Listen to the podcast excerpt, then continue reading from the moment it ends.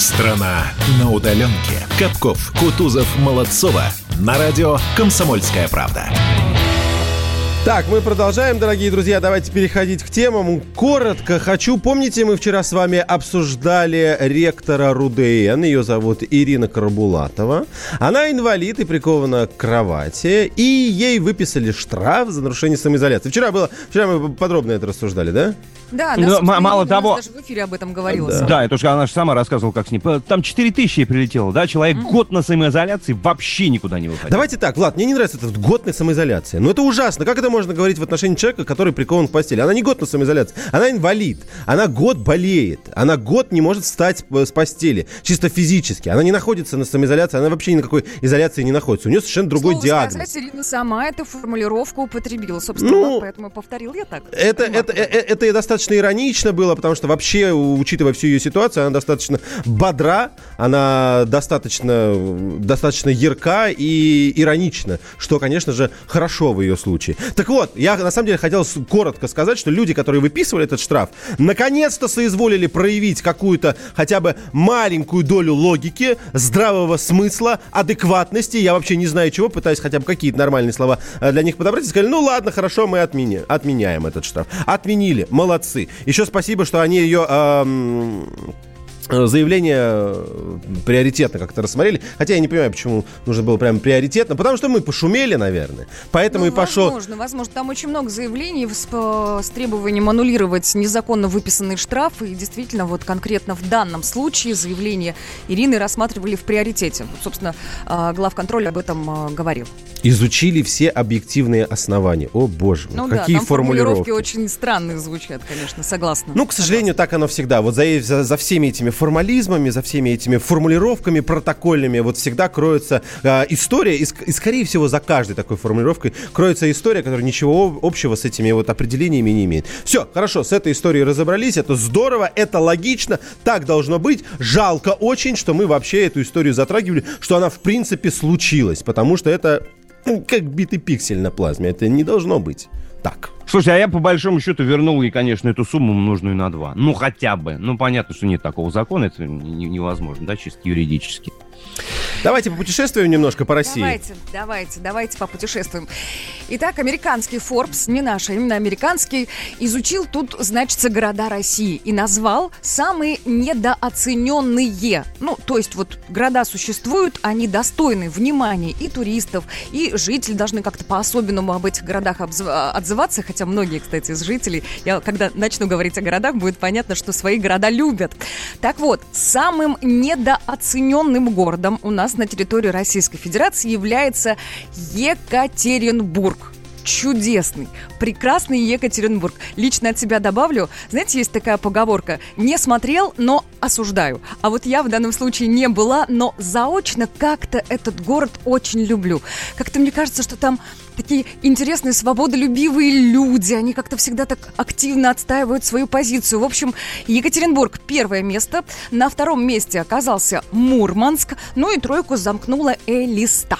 Вот такие города недооценены у нас Ну, в России. тут, кстати, пару слов можно сказать, почему Мурманск, да, потому что там северное сияние, за которым можно О, наблюдать. да, прекрасно. Я вот в Мурманске тоже не было, а листа там большинство населения этого города составляет буддисты. Самые, видимо, недооцененные буддисты в мире. да, Скажешь ну, ну, так получается. И, кстати, еще в списке Псков и Хабаровск. Коллеги, был кто-нибудь в Пскове и в Хабаровске? Я в Псков проезжал только на машине мимо. Я был в Пскове, да. Не останавливался. Был в Пскове. Говорят, потрясающий красота. Но у меня есть большой вопрос к методологии оценки вот этой самой недооцененности. То есть как, в принципе, журналисты оценивали город по своей шкале, мне не очень понятно, потому что абсолютно точно понятно, что в Мурманске, а, Мурманск не единственный в России город, в котором можно наблюдать северное сияние. Можно сказать, например, про Мурманск, что это единственный город за полярным кругом, в котором существует сколько там этажей? 22, что ли, этажа? Ну, то есть самое высотное здание. Это гостиница, если я не ошибаюсь. Ну, в А, данном случае, мне кажется, учитывали еще сервис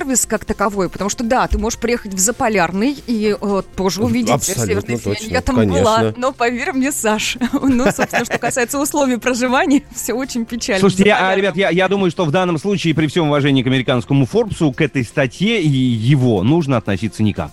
Абсолютно Ну, точно. Они, ну, они написал ни, черта хорошо. не разбираются. Серьезно, они не разбираются. Норильск, Новый Уренгой. Какие проблемы? Воркута, пожалуйста, отправляйте. Слушайте, значит, Все по здорово. поводу, по, по поводу путешествий, расстояний, перемещений, переездов, кстати говоря. Значит, Салихард, была... Салихард прекрасно. Подожди, подожди, подожди, подожди. Реанимирована идея с переездом госкорпорации рядом министерств в провинцию. Да, эта история, помните, была, когда хотели Думу и правительство, Было и дело, такие да. госкорпорации, а потом что-то все пропало куда-то. Все по-прежнему сидят в Москве, да, за очень редким исключением. Ну и, собственно, по поводу того, вот мы в Москве привыкли, что у нас все здесь, а замкат до режима нелюбимой Капковым самоизоляции, прости за это слово, Саша, А, ничего страшного. Значит, значит, э, замкат даже не доставлялись какие-то вещи, да, из известных интернет-магазинов, служб доставки. Так сейчас это все Ну, с есть. сервисом беда была, откровенная Сейчас беда. все поменялось, собственно. Ну и э, вот всю жизнь на изоляции. Э, Вот теперь уже нет, теперь уже нет. С нами на связи прямо сейчас Елена Аракелян, экономический обозреватель комсомольской правды. Лен, доброе утро. А, Доброе утро. Я вот как раз нахожусь на даче уже где-то месяца полтора. А, И, ну, достаточно много писалось о, так сказать, исходе москвичей за город. А, По оценкам уехало а, где-то порядка трех миллионов человек. То есть Ого. переместились из Москвы в область э, на даче загородные дома. И это, то есть переместились, живут здесь сейчас, в области. А, не как обычно там ездят туда-сюда, а, на даче только на выходные. Ну и, соответственно, да, тут начали происходить интересные дела. А, Когда мы сюда приехали, сюда никто не хотел садовое товарищество ничего доставлять, ну там за редким исключением фи, э, ну в деревню еще доставим, на дачу, нет. Сейчас э, доставляют уже все и вся, А, мужу даже э, трубочный табак привезли, А, сетевые магазины сюда ездят практически как на работу. Лен, вот Лен, вот доставочные фургончики. Расскажите, расскажите, вот этот человек на велосипеде в зеленой или желтой куртке тоже доезжает? Это зеленые Не- желтые куртки не доезжают, Ай. здесь по-крупному работают, здесь а, вот перекресток на «Газели» приезжает, ну и остальные тоже такими большими машинками. А мелкие бизнес, допустим, у нас там Звенигород недалеко, оттуда в основном привозят на Яндекс Такси. Яндекс Такси теперь активно используется в качестве курьерской службы. Сюда даже, я видела на даче даже а, доски-вагонку на Яндекс Такси привозят. Вот, то есть э, уже все это поставлено на поток. Но что меня больше всего удивило, там в Москве сейчас плачется, что а, не осталось круглосуточных магазинов, а, график работы немножко скукоживается. Ну и да, ритейлеры это тоже подтверждают. Вот. Зато теперь круглосуточные магазины у нас. А, в ближайшем селе у нас там есть э, э, сетевой Дикси, ну такой достаточно небольшой, он там всегда даже летом работал, ну, Мгм. часов там до 7-8, может быть. А сейчас А, там круглосуточно. Сейчас он перешел на круглосуточный режим, набирает Ну, персонал, Держит. обклеен есть, объявлениями, что срочно ищет сотрудников. Держит оборону. расширением, да, Лена, графика. Лена, спасибо большое за эту зарисовку, она очень наглядная. Но что мы должны из ваших слов, из вот этой всей ситуации выяснить и понять? У меня к вам вопрос. Значит ли это, что вслед за тремя миллионами москвичей замкат переезжает и экономика? Да, возможно, какая-то ее часть, да, временно. А какое будущее плюс ждет это? Останется ли это после того, как москвичи вернутся? Даст ли это какой-то толчок экономики за МКАДом? Ну, всю вот эту вот составляющую. Да, я вот э, как раз тоже задалась этими вопросами и задала их экспертам. А, но а, тут многое зависит от того, а, ну, понятно, что а, если хотя бы какая-то часть этих людей, которые сейчас сюда уехали, тут останется, соответственно, пропорционально и останется какая-то экономика. А если все по осени обратно уедут, а, то ничего не останется. А они Ну, уедут? Кто-то... а, Да ну не все вопрос- уедут, мне кажется. Да Вопрос уедут, конечно. сложный. Прогнозы, прогнозы разные. То есть прогнозы тут разделяются, а, ну, как бы, скажем так, а, процентов 40 за то, что часть народа останется, процентов 60, что большинство уедет. Но главный вопрос какой? Главный вопрос работа. Потому что понятно, что а, работать тут можно только удаленно, больше тут делать особо нечего. А, в, смысле, в смысле каких-то заработков, ну, не считая там вот э, служб доставки и так далее, которые, в принципе, тоже приезжают из города, а не из деревни. А, и э, во многом вот будет зависеть а, на, вернемся ли мы осенью, условно говоря, все в офисы, как это было, или э, карантин э, повлияет э, на работодателей в том числе, и будут приниматься какие-то решения, ну, как минимум, по смешанному о, графику работы, кто хочет удаленно, кто хочет нет. Тут мнения сильно расходятся. А ваше какое, Лен? Ваше, вот вы лично, а, Личное, к кому да, относитесь? к 60, которые считают, что уедут, и за- вслед за ней экономика уедет? Или к 40, которые, может быть, что-то Я останется? думаю, что процент, ну, кто-то останется, но, скорее всего, их будет процентов, ну, так 10. Спасибо. А. Спасибо, спасибо большое. Окей. Это наш экономический обозреватель Елена Аркелян. А чего бы они там остались, я не понимаю? А чего Да бы ну, они там остались? когда сейчас на протяжении полутора месяцев работодатель видит, что его сотрудник неплохо справляется на удаленке, отмечу, неплохо справляется, не просто сидит дома, чай пьет, а неплохо работает, зачем его в Москву возвращать? Ну пусть сидит себе на даче, пусть сидит себе у себя в И городе. после этого ты должна сказать, И у нас, у на- и после этого ты должна сказать, у нас тут и так народу много, зачем вам вызывать? Слушайте, а я думаю, это, это, я думаю, я не важно, я думаю, не важно, уедет она, переедет или... Было бы чему переезжать, вот главный вопрос. Я про экономику. Остальное Ой. все не важно. Была бы работа, да, еще добавим. Совершенно точно, что москвич э, не может обходиться без пробок и без того, чтобы постоянно говорить, что в Москве и так много народу. Он, конечно, вернется, иначе он не сможет об этом говорить. Вот и все. Ой, Саш. Остановлены чемпионаты. Опустили трибуны. Закрываются спортивные клубы. Футболистам урезали зарплаты. Фанаты мусолят бытовые скандалы. Что будет с профессиональным спортом после пандемии? Радио «Комсомольская правда» представляет «Спорт без короны» с Константином Тереховым. Каждую неделю в прямом эфире первые лица большого спорта, звезды и представители власти. Слушайте по пятницам в 14.00 по Москве. «Спорт без короны» на радио «Комсомольская правда». Страна на удаленке. Капков, Кутузов, Молодцова. На радио «Комсомольская правда». 7 часов и 33 минуты в Москве. Еще раз всем доброе утро, особенно тем, кто к нам только что подсоединился. И это пожелание слышит в первый раз. Это радио «Комсомольская правда». Наши позывные звучат именно так в студии Капков, Кутузов, Молодцова. Привет! Привет, Дальнему Востоку, скажем, наверное, уже добрый, День. добрый день еще, Три- да? три часа там, да? Да, да, да, да. да. Полчетвертого. Вот, ну а в целом всем слушателям радио «Комсомольская правда» говорим традиционно «Здравствуйте». Да, доброе утро всем. Но смотрите, что происходит. Минтруд хочет уменьшить месячную сумму пенсии, потому что россияне стали дольше жить. То есть здесь большой плюс и большой минус. А, то, что мы стали дольше жить, это плюс, Ну, очевидно. хорошо, то, что конечно. уменьшить месячную сумму пенсии, это большой минус. Давайте я сразу скажу, можно прям вот сразу мгновенно? Как Я пенсионер. никогда бы... Я не... Ну, для меня тема актуальна, да. Скоро, скоро будет уже. Ах, Капков ты, зараза. а. Значит, смотрите, а, ты сбил меня. Я вот о чем хотел сказать. Я в этой теме не, не один раз пытался разобраться. Много читал, много, много советовался. Я как не понимал ничего, так ничего не понимаю до сих пор окончательно. И, наверное, уже никогда не пойму. Как Так. и большинство людей, скажу ото всех. Давайте пробовать разбираться. Прежде, во-первых, я хочу сказать нашим слушателям, что мы увидим ваши сообщения. Очень многих, я вижу, беспокоят выплаты медикам, и я вас хочу э, сейчас убедить в том, что мы эту тему возьмем чуть, боль, чуть позже. Обязательно. Пожалуйста, да, не переживайте, мы обязательно к ней вернемся. После 8 часов будем как раз про это говорить. Сегодня вот второй день, э, за который все это должно вроде бы закончиться. Но поскольку день только начался, нам есть что пообсуждать. Э, к этому вернемся. Теперь, что касается пенсии и всего остального. Давайте обсуждать. Напомним номера, по которым вы сможете принимать участие в обсуждении. Прежде всего, это номер прямого эфира 8 800 200 ровно 9702, его цифры. Да, есть у нас телефон для ваших сообщений, WhatsApp и Viber, плюс 7 967 200 ровно 9702. Молодцы, у тебя YouTube достался. Ой, спасибо большое. Конечно, друзья, вы можете заходить на YouTube, вы можете подписываться, у нас есть канал «Радио Комсомольская правда». Ну и, конечно, вы можете оставлять комментарии со своими мнениями, мы их тоже видим, учитываем, озвучиваем. Вот так.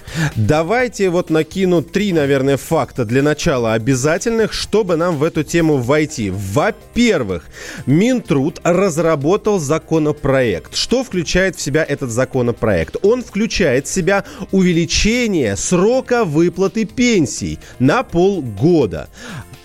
Выплаты будут э, этих накоплений давать в течение 264 месяцев. Это 22 года. Раньше было на 6 месяцев меньше. Естественно, отсюда мы понимаем следующее, что если раньше, э, допустим, 100 рублей нужно было э, растягивать на 200, сколько, на 200 78 месяцев, то это было чуть больше в месяц, да? Как только месяцев поприбавили, в месяц, получается, тебе теперь достается, достается поменьше. Меня, слушайте, вот меня, можно вот прежде чем мы перейдем к самому сложному, у нас просто есть и спикеры по этой теме, сейчас будем разбираться, меня интересует одна простая вещь.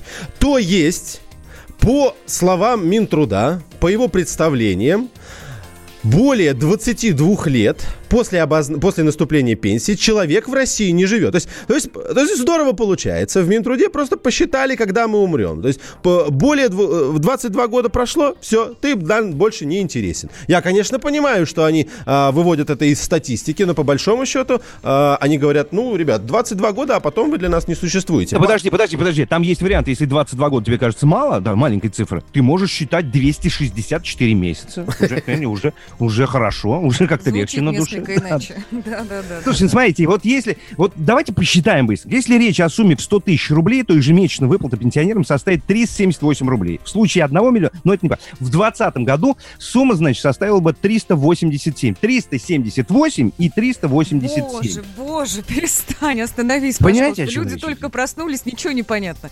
Вот с цифрами ничего не понятно, хотя и с остальным тоже не особо все ясно. Я, вы знаете, коллеги, пыталась вчера разобраться, что есть страховая часть пенсии, что есть накопительная часть пенсии. Запуталась окончательно. До часу ночи сидела на сайте пенсионного фонда вот в попытке просто понять, как все это строится. Я предлагаю прямо сейчас послушать Ярослава Нилова, председателя Комитета Госдумы по труду и соцзащите. Может, станет яснее. Во-первых, накопительная пенсия, она входит в систему обязательного пенсионного страхования. Касается она только тех граждан, кто моложе 67 года рождения. До 2015 года накопительная пенсия формировалась автоматически, когда тариф, который работодатель перечислял в пенсионный фонд, а, делился, и 6% из этого тарифа уходило на накопительную пенсию всем гражданам. Значит, накопительная пенсия, она должна была быть добровольной. И для этого граждане должны были до конца 2015 года подать заявление о том, что они хотели бы, чтобы у них накопительная пенсия формировалась. Но миллионы граждан соответствующее заявление подали, но э, правительство приняло решение, и накопительная пенсия, как вы знаете, она была заморожена.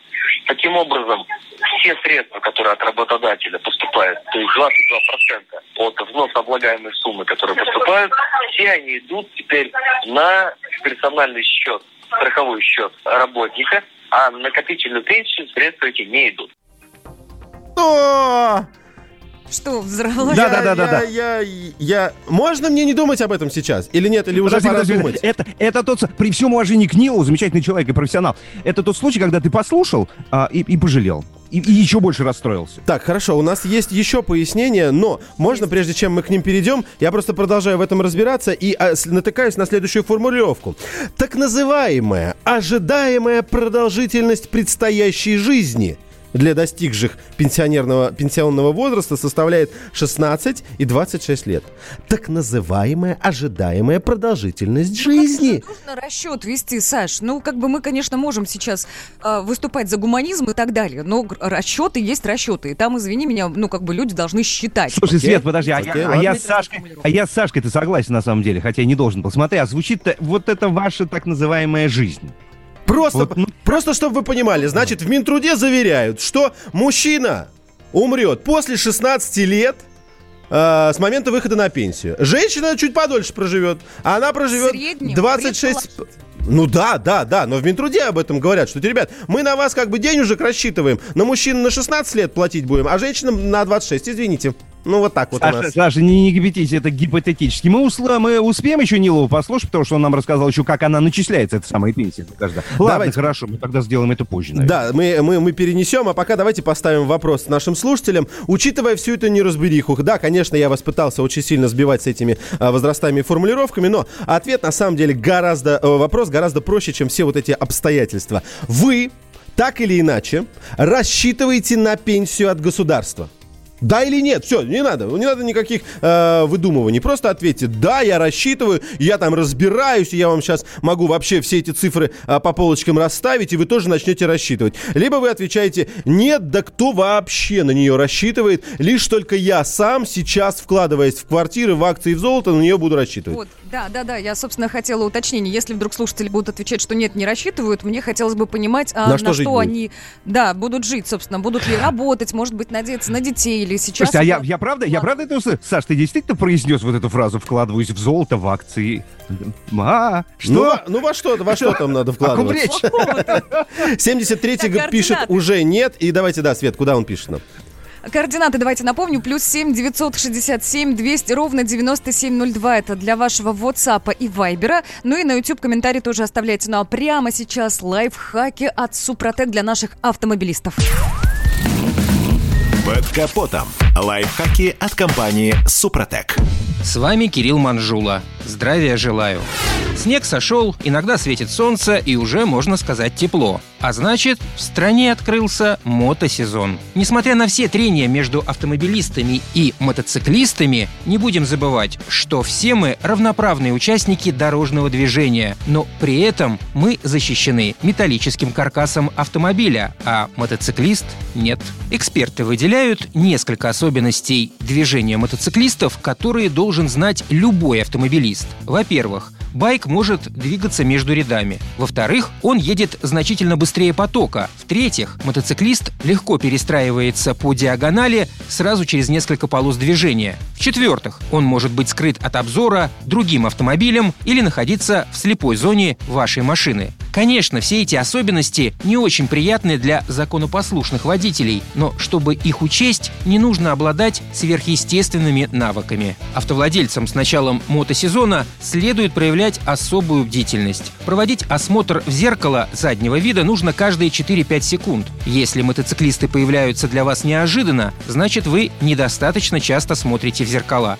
И еще проследите за слепыми зонами. Для этого достаточно на мгновение перевести взгляд на 90 градусов налево или направо. Все зависит от того, куда вы собираетесь перестроиться. Также эксперты рекомендуют заранее включать поворотники и по возможности избегать резких маневров. Особое внимание поворотам налево и разворотам. Очень важно ехать по разметке. Мотоциклисты все равно будут ездить между рядами, хотите вы того или нет. И если они вынуждены будут протискиваться, то могут упасть и повредить ваш автомобиль. У байкеров есть свои негласные правила, направленные на выживание. Например, при движении на многополосной дороге в междурядье правильное положение между крайней левой и соседней полосами. Обочинами и разделительными полосами мотоциклисты также активно пользуются. Водители должны помнить об этом при маневрировании и остановке. Ну и не лишним будет держать в голове, что из-за физики движения на двух колесах мотоцикл очень легко может потерять устойчивость, поскользнувшись в безобидной, на первый взгляд, ситуации. Для этого неопытному байкеру порой достаточно просто мокрого асфальта. На этом пока все. С вами был Кирилл Манжула. Слушайте программу «Мой автомобиль» сегодня с 10 до 11 и помните, мы не истина в последней инстанции, но направление указываем верное. Спонсор программы ООО «НПТК Супротек». Под капотом. Лайфхаки от компании «Супротек». Страна на удаленке. Как дела, Россия? Ватсап-страна! Это то, что обсуждается и то, что волнует. Это ваши сообщения в прямом эфире, в том числе и голосовые. Каждый будний день с 11 до 15 часов с Михаилом Антоновым. Эфир открыт для всех. Включайтесь. Радио «Комсомольская правда». Радио про настоящее. Страна на удаленке. Капков, Кутузов, Молодцова. На радио «Комсомольская правда».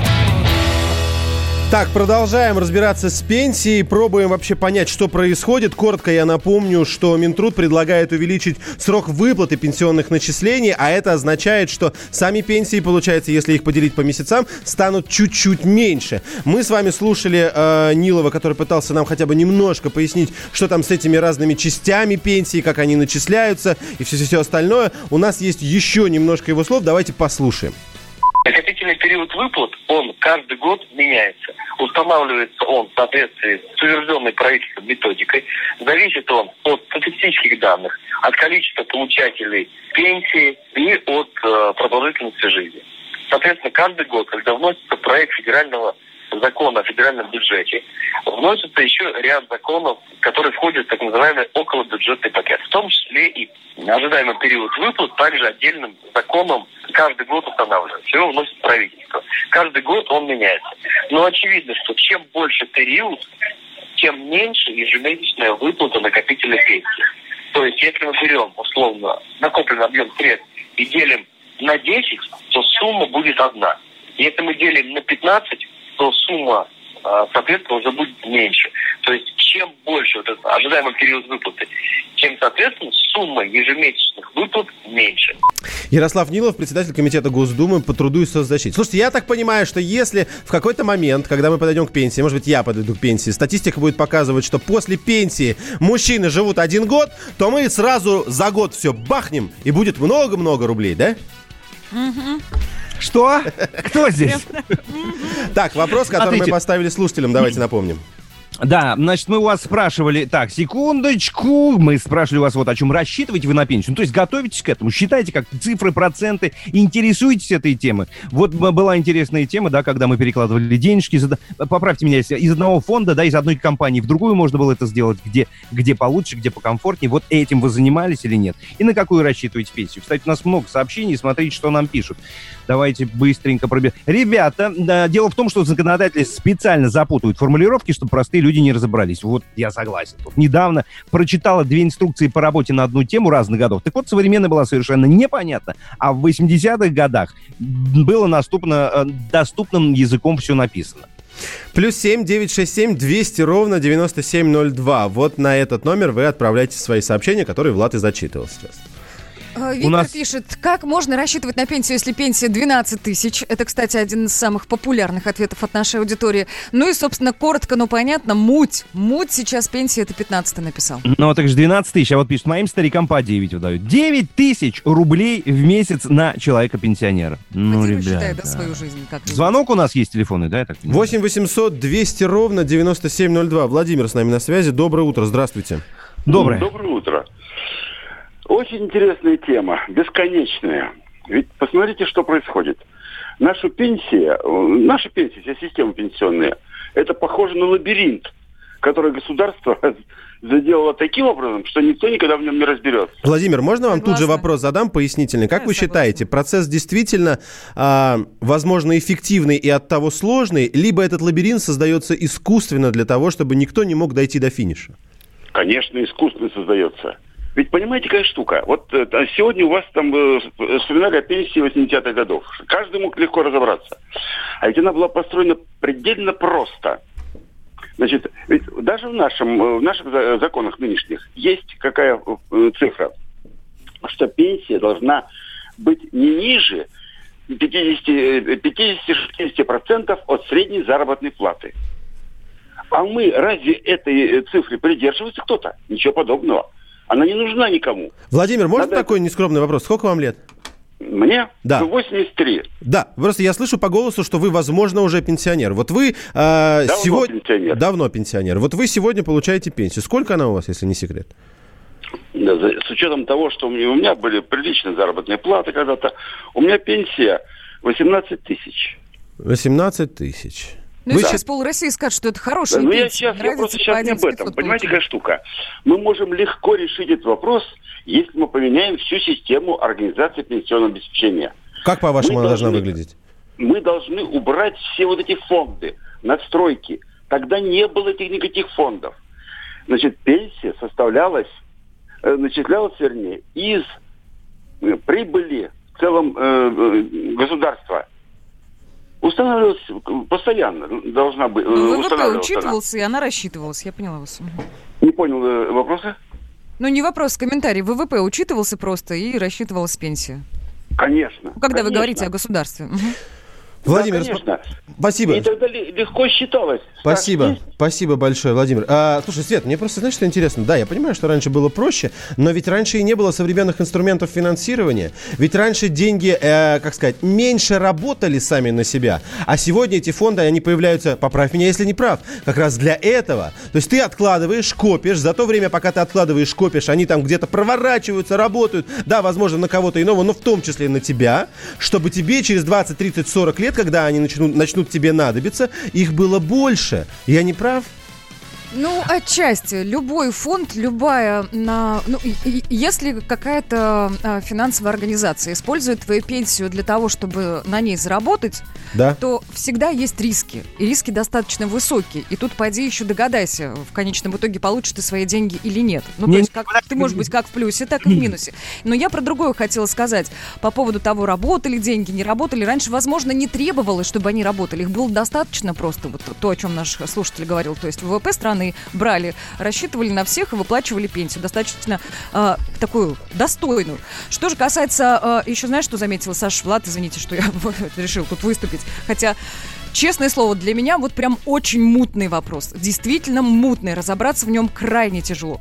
Но тут же нужно понимать, вот говорили о том, что должна пенсия составлять э, не менее 50-60% от твоих доходов там, в течение а, того периода, за который ты эту пенсию зарабатывал. Но, допустим, 9 тысяч рублей сейчас и 9 тысяч рублей 15 лет назад, Да. а то и 20.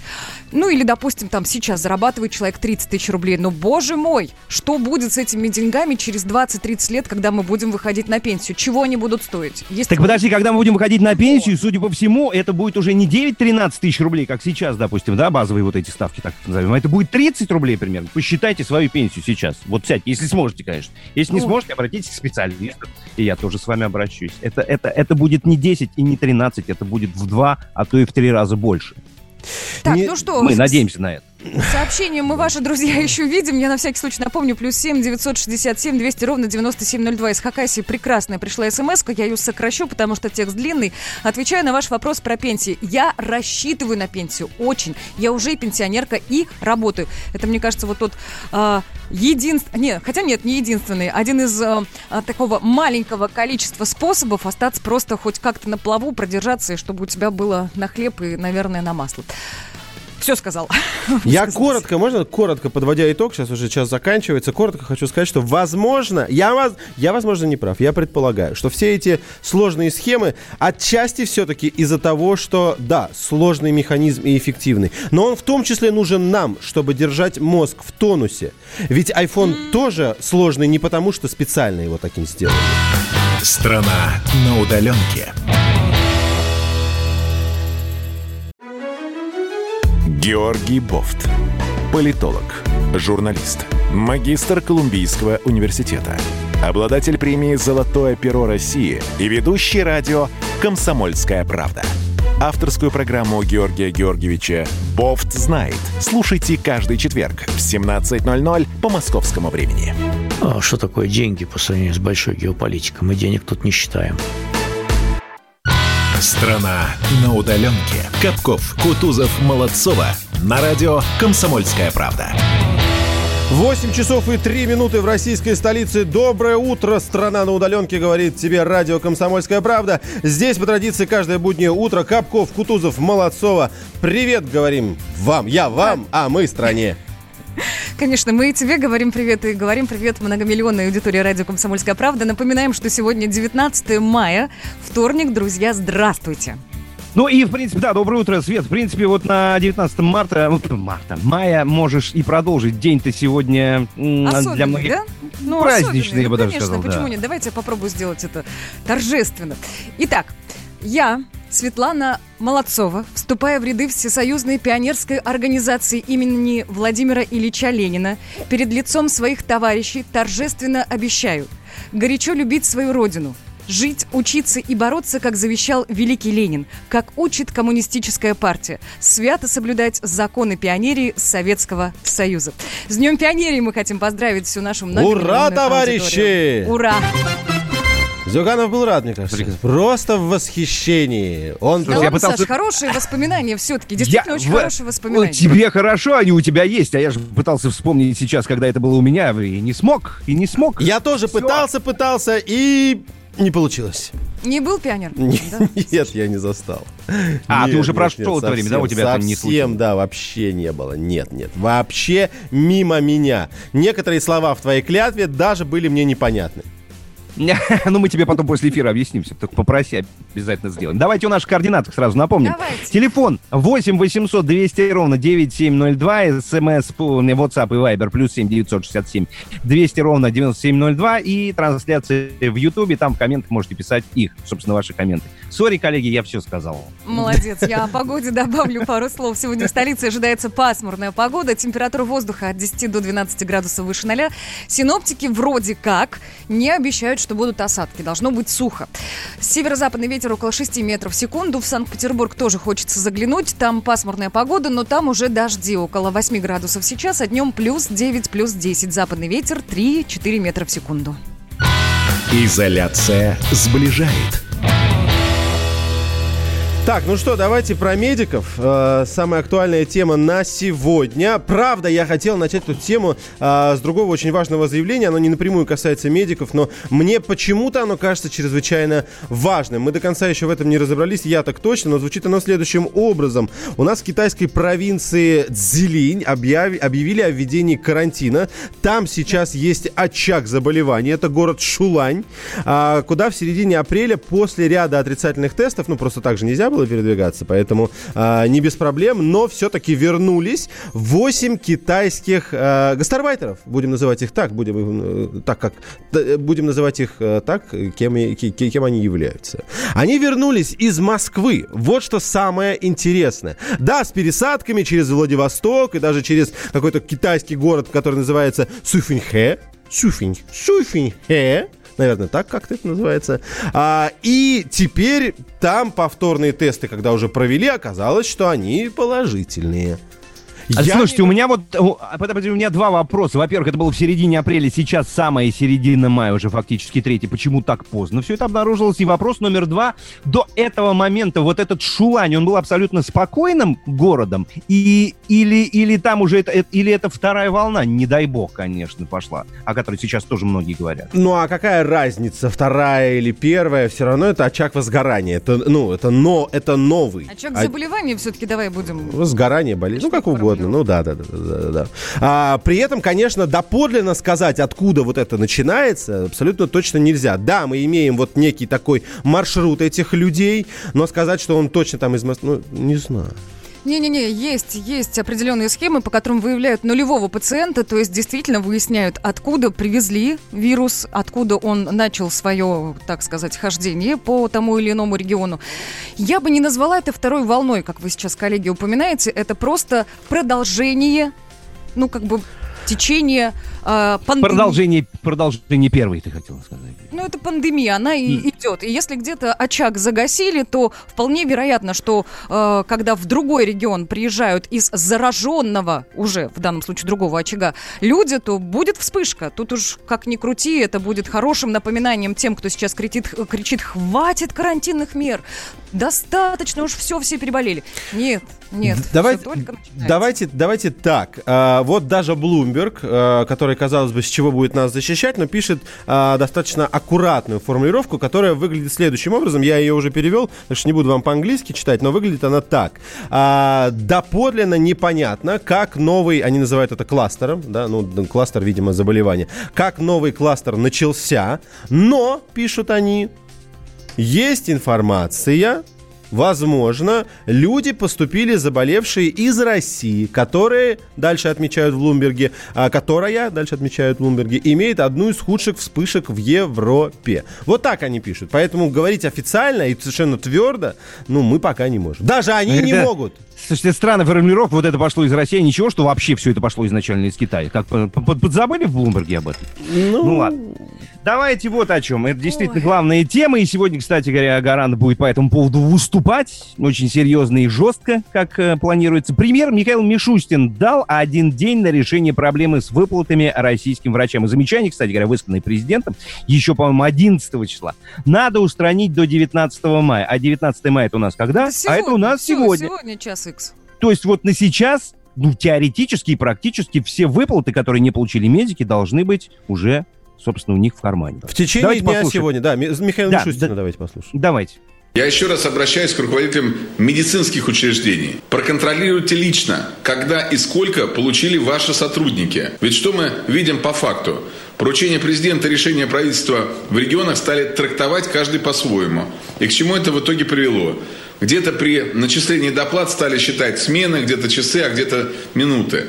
Мало того, что такие действия прямо противоречат сути обращений и поручений президента, людям, которые принимают подобные решения, просто чисто по-человечески должно быть стыдно перед врачами и медицинскими работниками. А не лукавит ли Мишустин? Вот что я хочу сказать. А не правительство ли Мишустина написало первый, а, я не знаю, это был проект э, постановления, законопроекта или, или как он там назывался, в котором а, фигурировала эта формулировка с, эм, со словом «время». Время, там было написано, ну, как, я сейчас не помню ее наизусть, а, время, проведенное, да, там, ВКонтакте или еще что-то, и потом эта формулировка поменялась. Да, конечно, сейчас, как э, и большой начальник, и, и- и- и ему следовало бы всем раздавать указания, сказать, давайте, что вы тут устроили, да, действительно, президент сказал, и он тоже это наказание передает, но э, мне кажется, я ошибаюсь. А кто писал? Не-не-не. Кто писал? Это Там- правительство там- писало. Достаточно расплывчатая. Когда деньги перечисляются из федерального бюджета, вот те люди, которые на местах их получают, да им, извините, они тоже люди, им тоже страшно. Им потом за каждый Свет, рук отчитываться. Вот ты сказал расплывчато, это стало самое, самым главным камнем преткновения, потому что речь идет не просто о времени, а об отработанном времени. И вот после этого, да, расплывчатого, стали считать не только часы, но даже минуты. И если ты побыл в красной зоне минуту, тебе за минуту и платили, ну, там, копейки. Я не помню точную сумму какую, но там совсем смешные. Так или иначе, слушайте, давайте, вот я я сто процентов уверен, несмотря на то, что Мишустин говорит, что невозможно ни в коем случае использовать в таких документах формулировки с двойным толкованием, я уверен, что ни, одно, э, ни один э, орган власти на месте эти формулировки не придумывал. Федеральное правительство это делает, это делает правительство Мишустина. Если они были допущены, то были допущены здесь, в Москве. Никто из регионов себе бы просто, ну, да, они боятся жесть, как просто себе позволить что-то подобное сделать. Так что если они были... Ну, ладно, конечно, сейчас я не очень хочу разбираться в том, кто и где эти э, ошибки допускал. А сейчас давайте разбираться по факту. 3,5 миллиарда рублей предмус- предусмотрено, в частности, в Подмосковье на а, выплаты вот этим самым медработникам. Еще 11 мая э, первый раз Владимир Путин сказал, что, ребята, всех лично проверю. А, до 15 тогда он говорил, вот сейчас 19 сегодня крайний день, когда все выплаты должны уже быть на счетах. Смотри, Саша, а вот соцсеть для врачей «Доктор на работе» провела опрос о ситуации с выплатами. Длился он с 14 по 18 мая. По вчерашний день в нем приняли участие более 700 врачей. И вот как следует из его результатов, в инфекционных стационарах и перепрофилированных под коронавирус клиниках зарплата увеличилась только у 33% медиков. Вы представляете, какое огромное количество осталось вот вне вот этого повышения? В стационарах в остальных только у 7%, а там ведь тоже были коронавирусные. То есть клинику не перепрофилировали, но с коронавирусом люди туда в том числе приходили. В поликлиниках, если говорим о поликлиниках, зарплаты также увеличились у 7% опрошенных, а у 47% опрошенных зарплаты упали. Вот что страшно. Так, вот она формулировка. Фактически отработанное время. Именно это словосочетание убрали из документа. Вопрос, который ставим мы вам, э, нашим слушателям, очень простой. У нас теперь выплаты даются просто за факт пребывания, за факт, как сказать, нахождения рядом с э, ковидным заболеванием, заболеванием, с ковидным паци- пациентом или еще что-то. А, в принципе, да, это очень сильно исправляет ту ошибку, которая была допущена. А, и убирает вот этот вот термин фактически отработанное время, но приносит, как нам всем троим показалось, и Свете, и Владу, другую существенную проблему, довольно этичную, этическую, да, в этической плоскости эта проблема лежит. Справедливо ли давать одну и ту же зарплату тем, кто в коммунарке, в красной зоне по 24 часа, не видя родных и близких, и, допустим, врачу, который один раз за апрель съездил на скорой к, э, да, допустим, подтвержденному человеку с ковидом, допустим, привез его и все. Они получат, если они одного уровня медработники, они получат одинаковую выплату. Да, одинаковую выплату, одинаковые надбавки. Справедливо ли это, по вашему мнению? Плюс семь девятьсот шестьдесят семь двести ровно девяносто семь ноль два. WhatsApp и Viber. Пишите. А у вас нет такого ощущения, что на нас идет цунами? Рушится рубль, рушится экономика. Сегодня последние новости, просто страшно смотреть. Я не исключаю самые дикие варианты. Ну, например... Наша гениальная, в кавычках, Госдума наплевала на указания президента. Проснулись от того, что вломились в дверь, забрали оружие. Начали проклинать заново мужчин. Там уголовных дел море, газеты все трещали. Но он же в Госдуме. Что вы удивляетесь? Вылилось это всеобщий хайп. Человек против бюрократии. Программа Владимира Варсовина. Гражданская оборона. На радио «Комсомольская правда». Каждую среду в 16.00 по Москве. Страна на удаленке. Капков, Кутузов, Молодцова. На радио «Комсомольская правда». А, видели, как брюссельские, брюссельские в Брюсселе, да, в, Бельгии, да, э, врачи отворачиваются от кортежа премьера? Да, видели. Да, да, да, вот как раз вот в, в знак несогласия с политикой правительства в борьбе с коронавирусом. Ну, тут вот, кстати, мне непонятно, поясните, если у вас есть какие-то идеи по этому. Они не согласны с э, денежным вопросом, с финансовым, или с тем, как вообще политика идет? Потому что в Бельгии, в Бельгии это, по-моему, самый высокий уровень смертности, да, насколько я помню. Честно, Давайте давайте... я слушателям поясню, кто не видел Да. этот видеоролик, а то мы как-то обсудили между собой, а слушателям не сказали. В общем, прям действительно есть видео, где премьер Бельгии приезжает в одну из клиник, а врачи, которые выстроились долго для дороги, по которой едет автомобиль, а, отвернулись спиной. И именно спиной приветствовали а, столь высокий чин. А, выглядит, честно скажу, вот для меня выглядит немножко популистски, но достаточно сильно. Я бы э, не смог такое представить у нас. Ну, ладно, давайте не про них. Это просто такая небольшая... Сейчас, Саш, прям секунду, ты знаешь, плюс в том, ну, плюс в кавычках, конечно, что вот на такое нельзя не отреагировать, мне кажется. Э, Это главное. Давайте к нам вернемся, да. А, Игум Сваржич пишет нам в Ютубе, наш постоянный слушатель, оценка труда медиков должна быть по схеме. Разная нагрузка, разные потенциальные риски, разная и зарплата с надбавками. Что здесь непонятного и нечего в воду вступит. А лучше, но тем не менее Владимир Путин говорит а, совершенно о другом, что несмотря на э, возможное разное проведенное время э, в той или иной зоне с теми или иными пациентами, надбавки для единого уровня медработников должны быть одинаковыми. Ну вот смотрите, наши слушатели высказывают собственное мнение, как должно, э, на их взгляд, все это быть устроено. Вот Сергей 31 пишет, все решается просто. Нужно две надбавки вместо одной по типу пенсии. Первая обязательная для всех, а вторая уже от выработки врача сотрудников. Ну, слушайте, а Да справедливо. хорошая идея, правда Да, хорошая идея, тоже видел этот комментарий. Москва, поликлиника, зарплаты снизили. Я так понимаю, что это нам врач пишет, 62-й в данном случае. И таких сообщений, кстати, очень и очень много. Мы с коллегами данный вопрос, естественно, обсуждали. У всех есть свое мнение. И мы задавали а, вопрос на тему выплат врачам а, нашим коллегам в регионах. И сейчас давайте послушаем Вадима, Вадима Алексеева, это корреспондент «Комсомольской правды» из Новосибирска. Еще до коронавируса новосибирские врачи жаловались на низкие зарплаты и на непрозрачность начислений. Поэтому, когда узнали о предстоящих надбавках за работу с коронавирусными больными, они даже прогнозировали и печально усмехались. Говорили, что им не доначислят. Похоже, так и произошло. Некоторые доначисления в Новосибирской области составили, например, 190 рублей. Ну, потому что медикам высчитывали доплаты поминутно, но чистого времени, проведенного с коронавирусными больными, оказалось немного. Врачи придали эту информацию огласке. В результате за дело взялись прокуратура и Следственный комитет. После шумихи, которую подняли из средства массовой информации, радиостанция «Комсомольская правда», медики и правительство быстро пересчитали и заявили, что все доначислили и все отдадут медикам. Все, что положено. Вадим Алексеев, радио «Комсомольская правда», Новосибирск. Ольга Стеценко. Там есть спорные моменты. Напишите, какие именно. Пишите нам в Ютубе. И вот еще парочка сообщений. Они на одну тему. Они о, оба эти сообщения говорят, что да, справедливо. Первое, 37-й говорит, рискуют жизнью одинаково медработники, потому что заразиться можно от одного контакта, поэтому выплата должна быть одинаковая.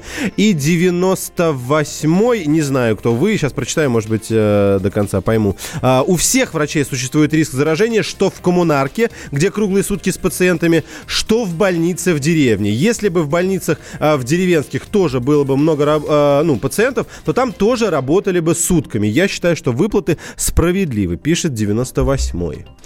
Вот ну вот смотрите, видимо, сам, сам, самые медики пишут, да, Москва, поликлиника, зарплаты снизили. Слушайте, а будьте читала, добры, потому Влад, что очень странно. Звучит Москва. Ой, прости, пожалуйста. Я бы хотел просить, какая поликлиника? Ну, просто чтобы знать, да, адресно, Саш, чтобы ой, говорю уже, Саш, Влад, слушай, во многих поликлиниках зарплаты снизили по одной простой причине. У них есть такая надбавка, которая называется мотивационные доплаты. Ну, то есть есть зарплатная часть, оклад и мотивационные выплаты.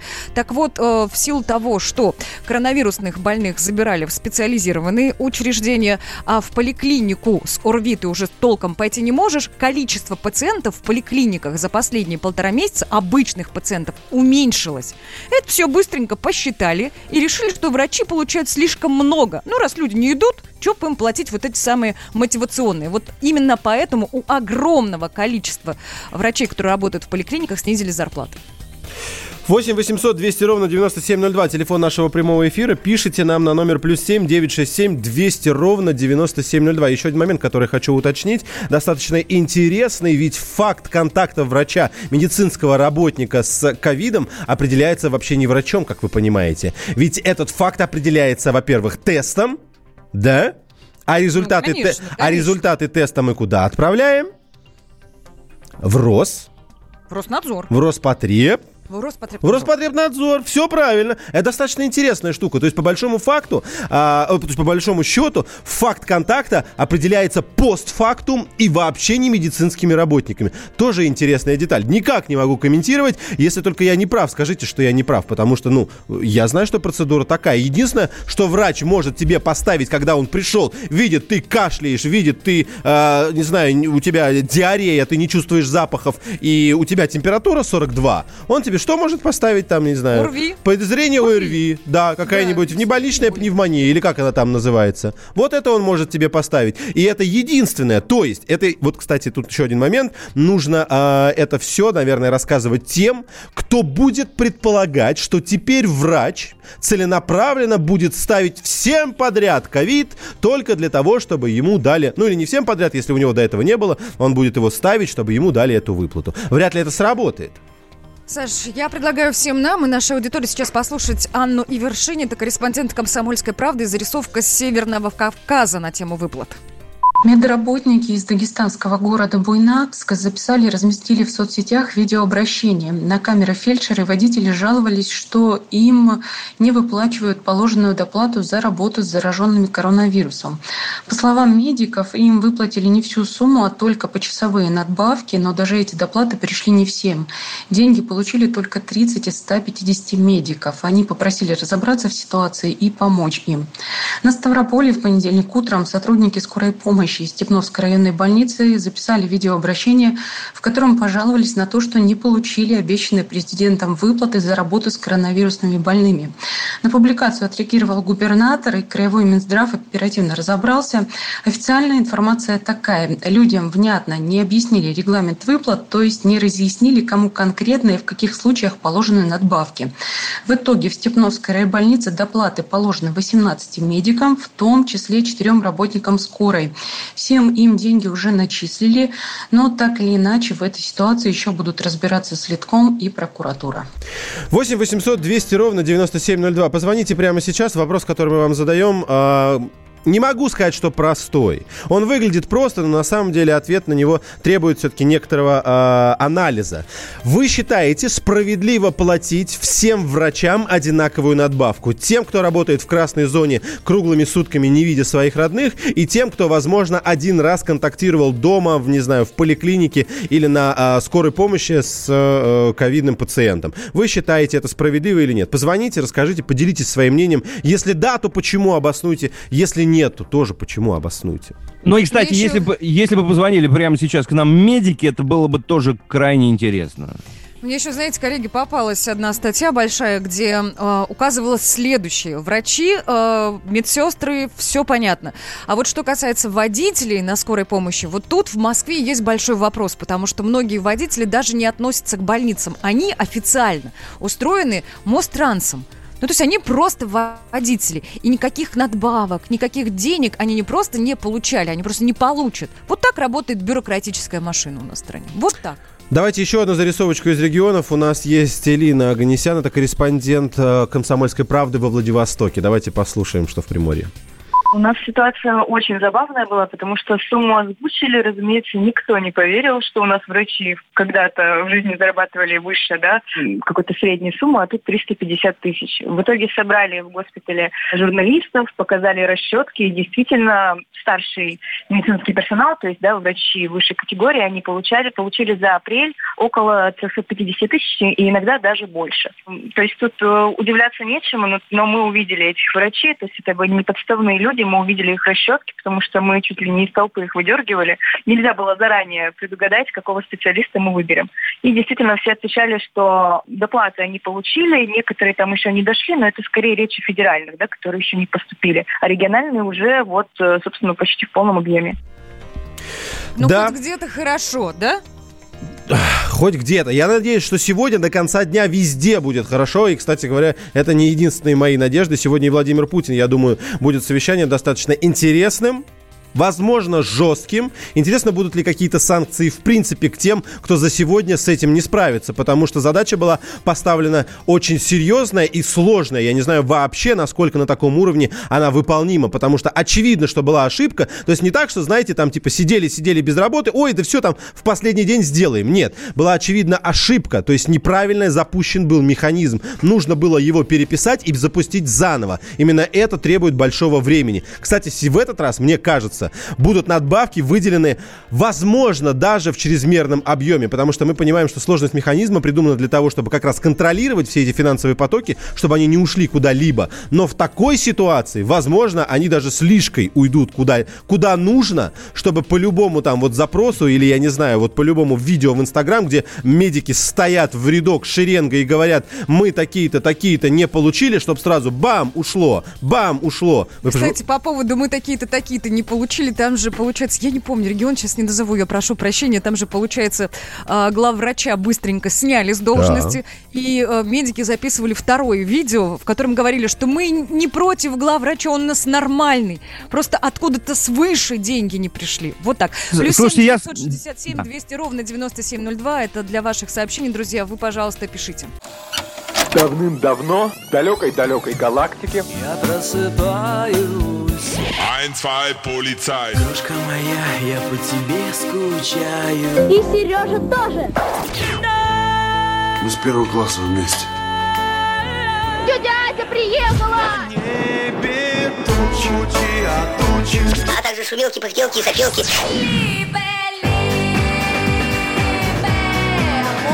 Это не ностальгия, у нас просто память хорошая. Мы услышали одну фразу или песню, почувствовали вкус, который мы называем вкусом детства, уловили запах и тут же мысленно перенеслись на несколько лет назад. По выходным я, Михаил Антонов, на радио «Комсомольская правда» вспоминаю вместе с вами, как это было в программе «Дежавю» в 11 часов вечера по Москве каждую субботу и каждое воскресенье. Hasta la vista, baby. Страна на удаленке. Капков, Кутузов, Молодцова. На радио «Комсомольская правда». 8.33. Кто только что подсоединился, доброе утро, привет, подсоединяйтесь. Сейчас идет обсуждение одной из наиболее важных тем. Сегодня до конца этого дня должны быть перечислены выплаты медикам. Каждому на карточку должны поступить. Только после этого, как говорил Владимир Путин, поручение считается выполненным. А до этого нет. Давайте самое интерес- напомню Прости, Влад, Да, говори, да. пожалуйста, конечно. Давайте. Из постановлений по выплатам исключили формулировку «за фактически отработанное время». Это чувак, ключевой момент фактически. А средства должны начисляться всем специалистам, работающим с пациентами с коронавирусом. И вот, кстати, по словам Семенова, а Семенова Татьяна, это у нас замминистра здравоохранения Российской Федерации, все поступающие на проблемы с выплатами жалобы Минздрав пересылает в регионы, ответ должен последовать в течение двух дней. И мне вот здесь интересно, а какие два дня могут быть, если уже сегодня все задержки и все долги должны быть закрыты? Нет двух дней уже, все, 19 мая сегодня. Я Или чуть ранее рассказывала о видеообращении медиков, в котором говорилось, мол, мы не получили выплаты, там очень быстро сняли главврача. Э, уточнила, это Армавирский городской многопрофильный, Армавирская городская многопрофильная больница. Вот, вот так, а то я запамятовала немного, где это случилось. Ну а слушателям э, еще вот э, что могу пояснить, что э, касается постановления номер 484, за которого вес сыр-бор, где было сказано про вот это самое фактически отработанное время в контакте с коронавирусом, да. Так вот, фактически отработанное время, проведенное с пациентом, оно э, не закреплено законодательно, то есть нет точного законодательного определения ни в нормах Трудового кодекса Российской Федерации, ни в постановлениях правительства Российской Федерации. Именно поэтому началась вот эта вся большая каша, где кому-то доплачивали 390 рублей вместо обещанных тысяч Владимиром Путиным. Десятков тысяч. Давайте несколько зарисовочек сделаем. Я, с одной стороны, хочу призвать к тому, чтобы вы продолжили это делать. С другой стороны, я несколько опасаюсь. Но давайте так. Я буду честен, я думаю, что это единственно верный ход. В чем заключается моя честность? Я обращаюсь к врачам, к медикам, которые в том числе нам пишут сейчас, и я буду зачитывать ваши сообщения. Давайте так. Эта ситуация как поможет вам а, ре- разрешить свою проблему и получить ваши деньги, так, возможно, и м, может усложнить работу и вашу, и, и тех, кто будет выплачивать. Почему я это говорю? С одной стороны, я хочу с вас призвать. Вот вы боитесь, да, там, ну, что у вас уволят, или вам какие-то штрафы начислят, или еще что-то. Но будьте уверены, если вот сегодня здесь мы в радио э, эфире «Комсомольской правды» не скажем о вас, например, как Евгений Юрьевич пишет про Тюмень про восьмую поликлинику, сейчас зачитаю, то, возможно, вас могут не заметить. Да, где-то через месяц там вам придут, но это может произойти раньше. Но, пожалуйста, если вы вдруг решите э, написать неправду, не надо этого делать. Я не знаю, как еще сделать. Понимаете, вы можете создать проблем себе в первую очередь. Вы можете создать проблем тем, кто занимается решением ваших вопросов. Но мы- нам-то ладно, мы вам верим. Но давайте так, я с вами был сейчас честен вот в этих мыслях, и я призываю вас к тому же. Будьте, пожалуйста, честны, не придумывайте, не нагоняйте, и уж тем более не пишите неправду. Я вам... Саша, я что-то не понял, у тебя какие-то сомнения были, в смысле, ты какое-то сообщение увидел, в которое не, не поверил особо, или, или А, что? я просто переживаю, что если кто-то напишет неправду про больницу или про выплаты и все остальное, начнутся проверки, начнутся проверки в том смысле, ах, там бедные не получили, люди потратят свое время, чтобы найти тех, кому не, не, не достались деньги, а таких людей окажется, что нет. И было время потрачено впустую. Не мое, нет. Тех людей, которые за это отвечают. И деньги не получат реально те, кто не получил. Э, не займутся теми, кто реально деньги не получает, а не какими-то выдуманными давайте персонажами. от страхов Александра перейдем все-таки к нашим слушателям. Плюс 7 967 200 ровно 9702. Вот 16 пишет «Здравия вам». Первое. Считаю несправедливо, так как можно будет в будущем особо грамотным уходить от дежурства по той или иной причине. Все равно ведь заплатят. Второе. У коллеги папа 57 лет, инсульт, подтвердили инвалидность. В общем, говорят, только лично пешком прийти не может. После пандемии он это должен сделать, а не сейчас. Вот я тоже думаю, что это э, повлечет большие последствия. Это правда. Эту тему того, что сейчас люди не могут обратиться за полноценной медицинской помощью, мы как в эфире уже обсуждали, да. Ну и смотрите, вот сообщение от э, медиков. Э, Муж в данном случае работает узистом, работал с больным коронавирусом. Три дня назад получил полторы тысячи, и сегодня утром неожиданно 8 а, а, не, 890 рублей. Им объяснили, что оплата идет по часам отставки 25 тысяч рублей. Ну, так рассчитано. А, То сообщение, которое обещал прочитать Евгений Юрьевич, Тюмень, восьмая поликлиника. Сделали у нас бригады по забору мазков у, контактов, у контактных и вернувшихся из-за границы. Дежурства были по 17 часов. Доплаты водителям нет. Медсестрам 15-20, наверное, тысяч рублей. Старшим медсестрам, которые руководят бригадам, ДАМИ, не написано. Стирают халаты, маски, доплаты 5000 рублей, беспредел главврача и говорят, даже не ждите доплаты. Ну, прочитал как есть. Мгм. Да. Деньги получат только те, кто возил подтвержденный ковид. Уточняются списки, может только некоторым добавить. Это тоже сообщение от нашего слушателя. И, кстати, вот тоже неплохая зарисовка. Чуть-чуть отойдем от медиков. Доброе утро. Вот все обсуждают невыплаты медикам.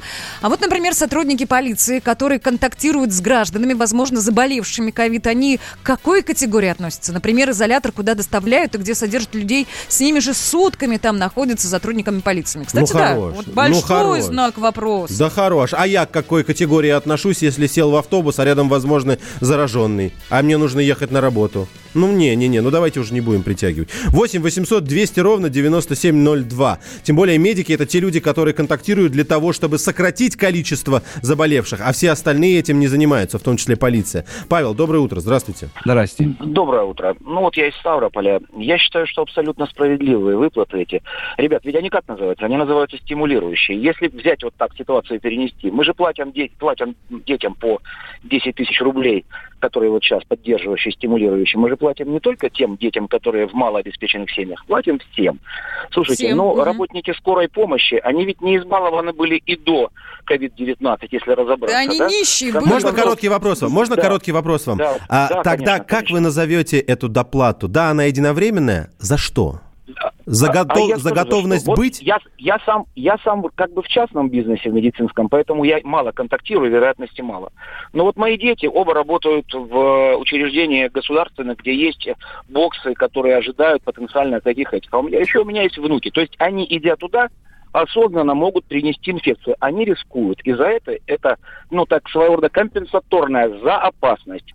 И еще раз повторюсь, не, не избалованы у нас медработники, что бы там кто ни говорил, не избалованы зарплатами. Поэтому абсолютно справедливая выплата. Спасибо. Хоть чуть-чуть людям дать гордость какую-то проявить. Спасибо. Согласна, Спасибо большое. согласна. 8 Спасибо. 800 200 ровно 9702. Телефон нашего прямого эфира. Здравствуйте, слушаем вас.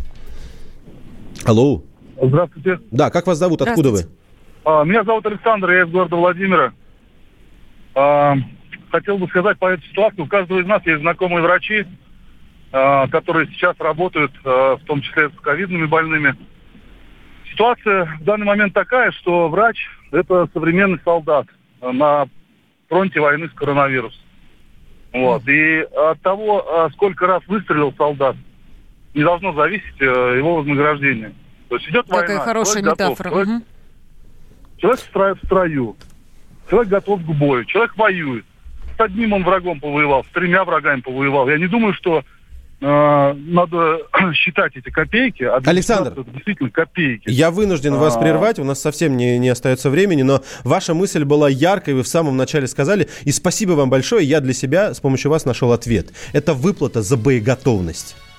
Мне кажется, это очень Ну, хорошее хорошая определение. формулировка, да. согласись, правда да. ведь? Это выплата за боеготовность. Не за риск, не за опасность. Его можно как-то оценивать, его величину, его количество и все остальное. Это вот за сам факт. Я готов, говорит врач, работать. И тогда он получает. Мне кажется, и лучше и не скажешь. Не скажешь. Огромное количество сообщений у нас есть, мы к ним еще обязательно вернемся, друзья. Пиши. Ты глаза открыл, первый день. И вот теперь ты здесь. Бог дал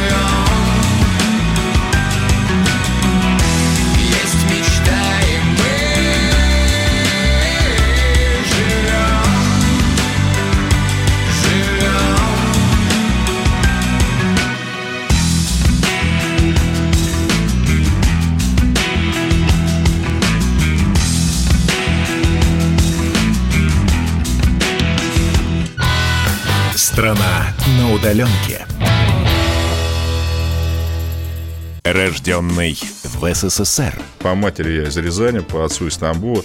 Доктор исторических наук. Будем раскидываться друзьями, враги придут на наши границы. А потом у них может возникнуть мысль эти границы еще и пересечь. И просто Николай Платошкин. Мы же с вами сверхдержава не потому, что мы большие, не потому, что у нас ракет много, а потому что от мнения русских очень много зависит, понимаете? Николай Платошкин. Каждую пятницу на радио «Комсомольская правда». В 6 вечера по Москве подводит итоги недели и говорит. Ничего, абсолютно ничего, просто нифига, кроме правды. Страна на удаленке. Капков, Кутузов, Молодцова. На радио «Комсомольская правда». Вы продолжаете писать огромное количество сообщений. Давайте сейчас вот с последними разберемся, забросим их, зачитаем и будем двигаться дальше. Хорошо? Ну, последний даже не успеем, потому что их действительно очень много, все это не успеем прочитать. Светлана из Владимирской области пишет про фактически отработанное время. Его реально поминутно считали и начисляли по, внимание, 99 рублей. Но так было в постановлении, зря не говорят, что не было прописано. Все было прописано, бухгалтерия так и начисляла. Просто написали так криво в правительстве. Короче говоря, как написали, так вот и считали. И Я открыла постановление, там действительно черт ногу сломит. Пойди попробуй, рассчитай, ага. И еще важное сообщение от 27-го. Это госпиталь Лапина, который в Одинцове находится. Взяли подоходный налог 13% с этой выплаты, хотя я сам своими ушами помню, Владимир Путин говорил, что никаких налогов с этих выплат брать нельзя. Говорил же? Муж работает УЗИстом, да говорил, говорил. Муж работает УЗИстом, на 42 пишет. Работал с больными коронавирусом. Три дня назад получил 1500. И сегодня утром неожиданно 890 рублей. Им объяснили, что оплата идет по часам от ставки Да, было, 25 было, было. тысяч рублей. От ставки. То есть не сама выплата прямая, а это ставка, а потом мы рассчитываем время. Да кошмар какой-то. А получается, кстати, очень много спорных моментов. Вот говорили про милицию, да, Саш, ты возмущался, я считаю, справедливо, потому что, ну, каждый из нас может зайти в общественный там, в магазин, опять же, в Да. аптеку, и не дай бог, да, что там подцепить. Вот сообщение, здравствуйте, подскажите, пожалуйста, моя мама работает в больничной прачечной. То есть она не врач, но работает в больнице все равно, вот там прям. Положены ей какие-то выплаты или нет? Ну, получается, что нет. Я, честно говоря, теряюсь, ведь вы помните, что самым последним в списке работников, которым положены выплаты, стоит так называемый техперсонал куда, если я, скорректируйте, если я ошибаюсь, относятся в том числе водители, возможно, и люди, которые обеспечивают технически исправное состояние больницы. Электрик тоже должен находиться, допустим, я не знаю, в том же самом боксе, если там что-то не, ну, случилось или там, не знаю, ну, поправить что-то нужно. Сломался, сломался туалет в боксе инфицированном, нужно поправить. Сантехник же тоже должен туда зайти. А вот, а вот теперь посмотрите, как много реально зависит от тех людей, которые пишут тексты, где они поставили галочку, запятую или точку. Это реально может поменять да? Куда запятую Конечно, ставишь, конечно, это то самая история. Вы замечаете- Александр. Вы, Да, заме- да, вы да, да. замечаете, да, извини, я коротко, вот этим мы закроем, что мы вот даже здесь вернулись а, к той теме, а, с которой начинали, что вот за этими всеми дурацкими протокольными формулировками кроются реальные жизни людей и их ситуации, их особенности. Абсолютно об этом речь. Ну окей, всем спасибо за сообщение. Их действительно сегодня было много, но понятно, тема горячая. Александр, готовы ли вы от души надавить на акселератор? Дави на газ. Давайте. «Дави на газ». Ведущий этой рубрики Александр Капков. Я тебя представлю. Спасибо. Давайте о хорошем. Я сегодня подобрал такую позитивную, в моторном смысле отличную подборочку. Я хочу начать э, с того, что будет максимально интересно Свете. Porsche представляет обновленную модель Targa 911. Я напомню, что они обновили 911 свой классический э, купе автомобиль в прошлом году. Появился он в новом кузове. Тогда он был нам представлен только э, в версии Hardtop и Carrera. Hardtop это обычная жестяная крыша. Э, мы его даже пользовали, я сейчас вспомню, в Калининграде где-то этой осенью. Абсолютно прекраснейшая машина, ничего здесь не скажешь. И вот начинается све- свежий 20 год, они представляют версию Тарга. Версия Тарга, я напомню, что это такое. То есть есть э, автомобиль с крышей, как мы привыкли представлять. А если автомобиль без крыши, что называется по-английски convertible, у нас в России кабриолетом, а есть что-то среднее, вы наверняка замечали, когда есть часть жестяной крыши, только часть. Так вот, такие автомобили принято называть Таргой, и придумали их Porsche. Кстати говоря, что интересно, само название Тарга ничего и не имеет общего с... эм, с техническими характеристиками, да, как это сказать. То есть это абсолютно не обозначает ни, эту, э, ни этот элемент автомобиля, ни еще что-то. Тарго это так назывался итальянский чемпионат, в котором в середине 20 века Porsche дебютировал и э, завоевывал первые места на протяжении нескольких лет. И оттуда, вот, как сказать, чтобы увековечить свой, э, свою победоносность, они с помощью вот, э, вот этого заимствования названий назвали автомобиль Тарго. Так, все это понятно. Ты скажи, сколько будет стоить. Ценник, ценник нас интересует. А, тебе уже интересно, да? Конечно, да. Не, Молодцова молчит, дайте хоть мне спросить об этом. Слушайте, ну смотрите, как это выглядит сейчас. То есть у нас самый простой 911 Carrera можно купить за 7,5 миллиона рублей. Давайте так. Не продолжай, Саш, не продолжай, спасибо. Ну, подожди, мне интересно. Я послушаю, может, О. я с Каеной пересяду на машину поменьше. Ну, давайте, давайте так, откровенно говоря, это хороший ценник для автомобиля подобного класса. Здесь уж, ну, да, действительно дорогой, но и автомобиль непростой. Ну, а если вы захотите уж купить э, Таргу, то тогда вам придется отдать... э, только что передо мной были цены и, то- и уже улетели. А, за простую таргу э, нужно будет отдать где? Да почему? Да почему так Саша, плохо бог с ним, работает? я- 8,9. я- я вот, тебе- вот, 8,9. Ребята, ребят, 8,9 та- миллиона. прос- прос- простой тарги не бывает. Я, я понял другой. Есть хорошие новости, есть плохие новости, а есть э, новости, которые бесит, раздражает. Поэтому давайте перейдем к другой. Давайте, я, всё- Премиальные давайте я самокат- все-таки, Кор, позвольте, я исправлюсь. Да, позвольте. Саш, давай. За простую таргу, а она называется Тарга 4, это полноприводная, что значит простая, там 380 лошадиных сил, нужно будет отдать 8,9 миллиона. Если вы захотите такую же, но в которой будет 450 лошадиных сил, она будет называться Тарга 4S, тогда нужно будет отдать 9,8 миллиона рублей. Больно. Да, да, но машины, конечно, больно. интересные. Я же говорю, есть новости, которые бесит, раздражает. У нас есть комплексы, у нас есть премиальные самокаты. Куда мы пойдем? У нас немного Я, времени. позвольте мне про самокаты. Можно я расскажу про самокаты, потому что А она... Дукати, Дукати чего-то не хватало до этого момента? Очень интересная новость, но тут я решил на нее зайти. Почему? Потому что, во-первых, на той неделе у меня был Ducati Monster 1200, я хотел пару слов и про него рассказать, а заход на него вот такой. На рынок премиальных самокатов действительно выходит Ducati. Это не какая-то подставная фирма, и она действительно, это итальянская, из Болонии, самая настоящая Ducati. Конечно, собирать будут не они, собирать будет другая компания, но, тем не менее, таким образом Ducati решил вот взять этот а, рынок. Пускай так, выглядят они прикольно, выглядят они эмоционально. Посмотрим, что у них получится на этом рынке. Ну а что касается мотоциклов, вы помните, на прошлой неделе я был на Монстре 1200. Это новый монстр, новый модельный год. Мне понравилось. Можно я, можно я поделюсь? Во-первых, есть а, две вещи технически, да, а, что можно сказать про мотоцикл. Мне понравился обновленный, потому что его перенастроили, чтобы вы понимали, 1200 это топовый монстр. 147 лошадиных сил. Это уйма. Это очень много. И нужно не забывать, что это городской мотоцикл. То есть это не городской... Ну, то есть по сути создания его создавали не для трека. Хотя, конечно, цифры говорят обрат- об обратном. Поэтому очень важно на таких мотоциклах сделать так, чтобы тебе было комфортно ездить на нем в городе. А как на нем ездить в городе? Вот еду я по, допустим, развязке на МКАДе 60-70 км в час. Газ очень чувствительный. Они, кстати, сделали его электронным, и спасибо им большое. Хорошо настроили. Если ты его чуть-чуть сбрасываешь или чуть-чуть поддаешь, эти 147 лошадиных сил не вырываются из-под тебя как бешеные. Прошлая модель была немножко дерганная. Слушай, Ну, а ты на Дукате ездил, да? Мотоцикл у тебя был в смысле, да? Да, да, да. Вот у меня да. другой Вы вопрос. Я- перешли на, мо- на мотоцикл с, с- самокатов. Не, подождите, у, у одной Porsche, у второго Дукати. Я, я что вообще делаю в вашей компании, не могу. Мы тебе дадим Куда попал? попробовать обязательно. Что, что тебе как нравится? такое могло получиться? Мы тебе Мне дадим попробовать. Самокат. Мне нравится, пришли- пришлите мне все. Самокат тебе дадим попробовать. Так, господа, будем переходить в следующий час, и в следующем часе мы будем отправляться в гости, так что ни в коем случае не пропустите. Страна на удаленке.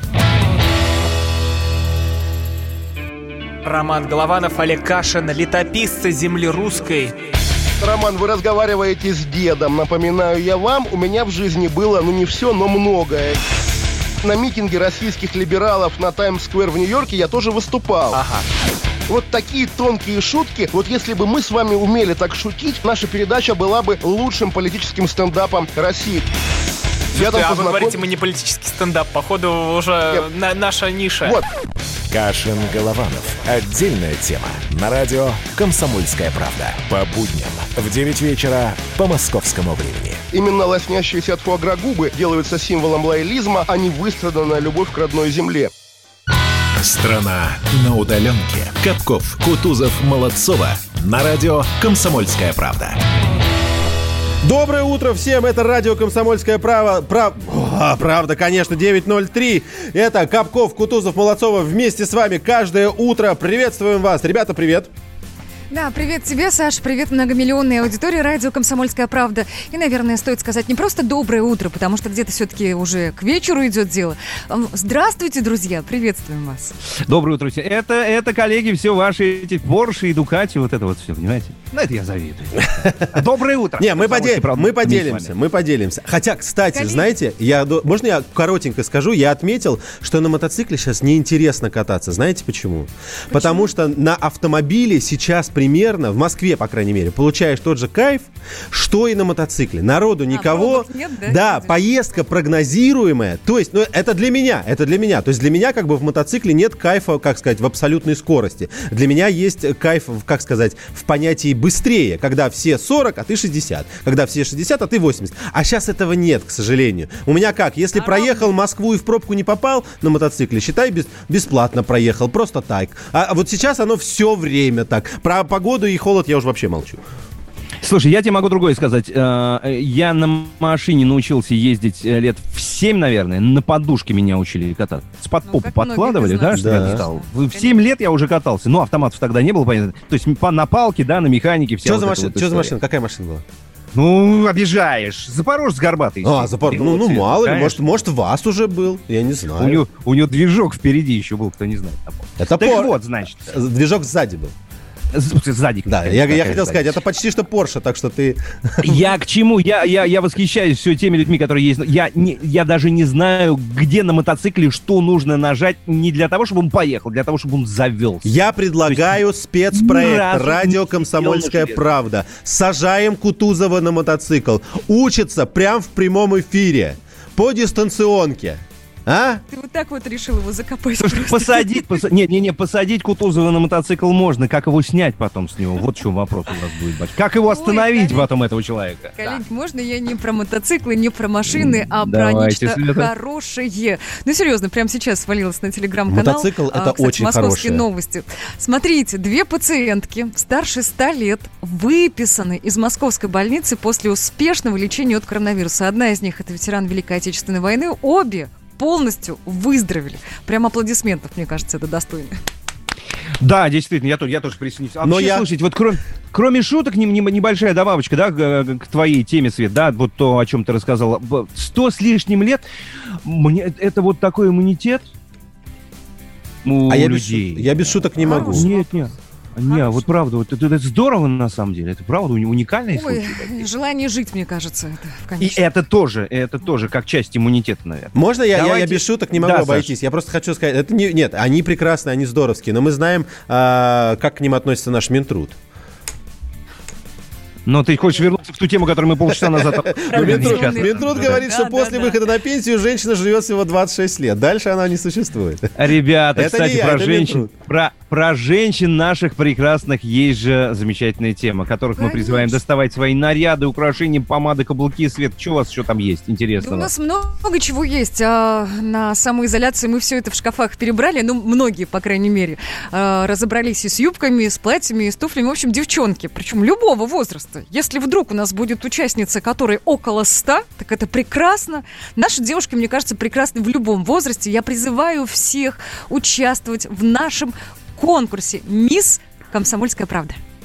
Да, свои фотографии нужно публиковать в, в аккаунтах в соцсетях. Обязательно подпишите хэштег «Мисс Изоляция КП». «Мисс Изоляция КП» и потом будете собирать лайки от нашего жюри. Там есть и Малахов, там и Канделаки, там и Цудиловская, и Ник Сафронов, многие другие замечательные люди. Все это жюри, которое Вот. будет выбирать. Наших участниц, конечно же, ждут призы от комсомолки, от наших партнеров, стильные свитшоты, шоперы, модные книги от издательского дома. Ну и я напомню, что целых 10 победительниц у нас будет по итогам этого конкурса. Не одна, а целых 10 наших слушательниц получат главный приз. Это обложка самого читаемого издания в России. Обложка «Комсомольской правды». Мы здесь! в «Комсомольской правде» уверены, что красота, ваше обаяние, ваше чувство юмора, ваш оптимизм, дорогие женщины, это то, что спасет всех нас. Коридоры власти. Коридоры власти продолжаем. У нас финишная прямая. Стало быть, с нами на связи наш специальный корреспондент в Кремлевском пуле Дмитрий Смирнов. Дима, доброе утро, привет. Доброе утро. А, давай попробуем сделать сейчас, э, ну, подводить итог, конечно же, рано, но такой, знаешь, э, итоговый выпуск по вчерашнему дню и по дню сегодняшнему. Конечно, сегодня еще рано о чем-то говорить, но, тем не менее, мы что-то сегодня ожидаем. Давай попробуем сделать так. А, естественно, естественно, это касается выплаты медиков, да, типа, что именно, да, вчерашний день сегодняшний.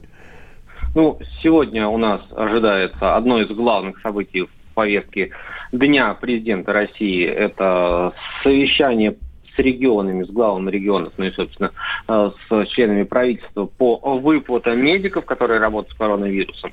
Э, накануне, в конце прошлой недели, Путин раскритиковал неправильно подсчитывающих эти выплаты глав регионов, сказал, что я вернусь к этому. Вот понедельник, вторник, сегодня вторник, и Путин, как и обещал, к этой истории возвращается. Ну вот мы сегодня посмотрим, э, выправилась ли ситуация в регионах или там действительно остаются серьезные нарушения. Ну, наверное, многие видели в социальных сетях сейчас такая у нас в 2020 году да, появилась новая форма коллективного обращения к президенту, когда, ну, в частности, медики в разных э, городах России там стоят такой шахматкой и скандируют какой-то текст. Вот много из этого дошло, наверное. У меня, позвольте, коллеги, вопрос сразу. Э, ты сказал, что регионы неправильно считали. Я сегодня в эфире говорил, что правительство Мишустина неправильно написало документ, в котором была та самая формулировка. Я, я, она уже где-то... А, нет, не потерялась, она у меня ну, среди закладок. Вот по-разному толковать слова. Нет, я прям вот она у меня первая закладка. Фактически отработанное время. Ведь не регионы придумали эту закладку. Насколько справедливо, во-первых, насколько справедливы мои слова, и если они справедливы, то насколько э, логично тогда реакция, в том числе Мишустина, который возглавляет правительство и который, по сути, ну, написали эту э, формулировку? Слушай, насколько я знаю, там вчера уже они уже успели ее исправить, да, да. эту, про фактически отработанное время, э, убрали из документа. Ну, собственно говоря, поэтому я еще, еще, еще и поэтому я э, говорю, что тут э, те люди, которые говорят, что где орг-выводы, кого там уволили, сегодня 10 губернаторов лишат своих постов, они перегибают все-таки палку. Это тут дело не в орг-выводах, да, и найти виноватого, а в том, чтобы деньги дошли до тех, кто их заслужил. Вот, собственно, и все. Дима, а скажи, пожалуйста, вот это совещание, ну так скажем, официально называется да, совещание по выплатам медикам, то есть оно вот по конкретной узкой теме. Можем ли мы ждать или ожидать, что перед тем, как он начнется, или там в финале, или в середине, а, гарант обратится к россиянам с очередным, может, небольшим обращением по поводу самоизоляции и так далее, по поводу каких-то конкретных цифр, потому что сегодня уже 19 до 31 тут практически 10 дней остается. Или, Послушай, или этого ну... не ждать нам точно? Название этого совещания придумали наши с тобой коллеги, пока оно официально никак не называется, поскольку нет ни официального анонса, ничего подобного.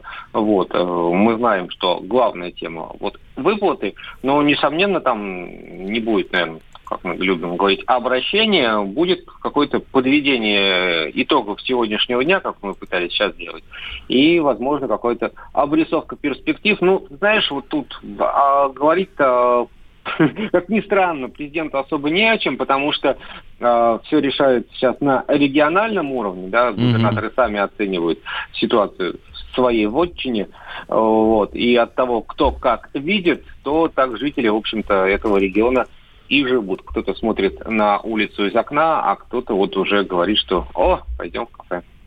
Ну и, собственно, да, про Москву, про Московскую область тоже сказать особо нечего, потому что до 31 числа вот все как бы нам ясно, понятно и известно, что будет. Понял. Ну, да. Дим, скажи, пожалуйста, сегодня же еще должно состояться, должен состояться саммит э, Евразийского экономического союза. Он будет проходить в видеоформате, насколько я поняла. Э, какие вопросы будут обсуждаться? Все больше про экономику или все-таки конкретно про борьбу с коронавирусом? Ну, а сейчас одно без другого оно не бывает. Э, Александр Григорьевич месяц назад, да, чуть меньше, вот на аналогичном, аналогичной высшей встрече руководства, он пытался э, пролоббировать личную, уже очную да, встречу в Минске, говорил, что люди над нами уже смеются, но президенты этих пяти государств решили, что пусть люди лучше посмеются, а все остальные люди, которые в данном случае должны участвовать, они будут целее. А, Темы те же самые, а, это борьба с коронавирусом и то, что может сделать ЕАЭС в этих условиях, то есть как не допустить э, какого-то отдаления стран друг от друга. Ну и, конечно, конкретные вопросы кто-то ставит. Александр Григорьевич вот свою историю с газом и нефтью, которая, на его взгляд, слишком дорогая для Беларуси, как представляется России, он ее никуда не делал и будет снова, конечно, ставить этот вопрос. Не знаешь, будет видеотрансляция, где-то можно будет по подсмотреть, даже так сформулировать? Да, я тоже хотел спросить. А, ну, э, видеотрансляция она всегда есть, но она есть только в вступительной части. Вот. А самое интересное, оно всегда, к сожалению, остается закрытым. Но вот когда вот были такие форматы очные, потом удавалось кому-то подойти, с кем-то поговорить там из участников российской или нероссийской даже делегации. А вот как сейчас будет, мы не знаем, честно говоря. Так, а то, что касается вступительного слова, то это куда идти что и где смотреть? И во сколько, кстати Ну, говоря, Ну, неизвестно? это транслируется на, на государственных телеканалах. В России, в частности, это телеканал «Россия-24». На Ютубе. Но они а сейчас во- во сколько «Steam Dome начнется, 24». ну, слушайте, тут э, сложно прогнозировать, там, как они договорились, никто не знает, честно говоря. Ну, то есть традиционного начала этого совещания оно, его не существует, да? Типа... Ну, да. Ну что ж, хорошо. Я вроде ничего не забыл. Коллеги, быстренько пробегаюсь по новостям и вижу, что самое главное мы обсудили. И, Дим, ты тоже, если вдруг мы что-то упустили, напомни нам. Да, в общем-то, нет. Давайте терпеть самоизоляцию. Да, держать самоизоляцию, держать руку на пульсе с помощью Димы Смирнова, в том числе это делаем. Самые главные новости... Ой, прошу прощения. А, верхушки нашей политической власти каждое утро в конце нашей программы делаем с нашим специальным корреспондентом из Кремлевского пула Дмитрием Смирновым. Пока не выходи, не надо. Мы сами придем, если ты не против. Пока далеко не ушли от Димы Смирнова, могу добавить, что у него прекрасный телеграм-канал, который называется «Пул номер три». В последнее время, видимо, Дима тоже соскучился по хорошим новостям, и очень много у него сообщений на тему того, как другие страны а, начинают послабление режима изоляции, послабление режима карантина и так далее. Вот прям реально очень интересно и, ну так, приятно прочесть. Телеграм, телеграм, да? Телеграм. Да, да, да, пул номер три, телеграм. Все прорекламировали, Дима. Все, сделали все, как мы с тобой договаривались. Все Завтра не, опа- завтра не опаздывай ни в коем случае. Завтра не опаздывай в то же время. Ну что, дорогие друзья, мы уже заканчиваем. У нас остается меньше минуты времени. Прекрасно сегодня провели этот эфир. И, конечно же, во многом сделали это так. Это так сделали благодаря нашим слушателям. В очередной раз вас благодарю за огромное количество сообщений, тех комментариев, звонков, безумно актуальных, дико необходимых, которые нам сегодня поступали. Вы большие молодцы. Давайте делать это и впредь. Ну и запишите наши телефоны уже себе в записную книжку, если вы до сих пор это не сделали. 8 800 200 ровно 9702 это телефон прямого эфира. Ну и абонентов в WhatsApp или в Viber тоже запишите. Плюс 7 967 200 ровно 9702.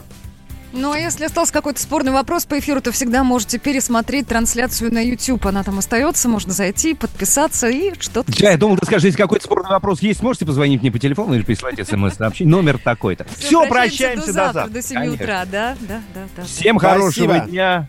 Пока. Пока. Проект «Не фантастика» на радио «Комсомольская правда».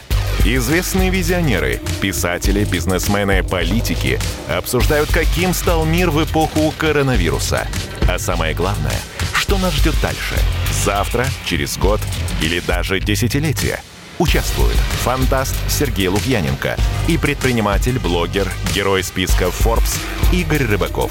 Ведущий Владимир Торин. Не фантастика. Программа о будущем, в котором теперь возможно все.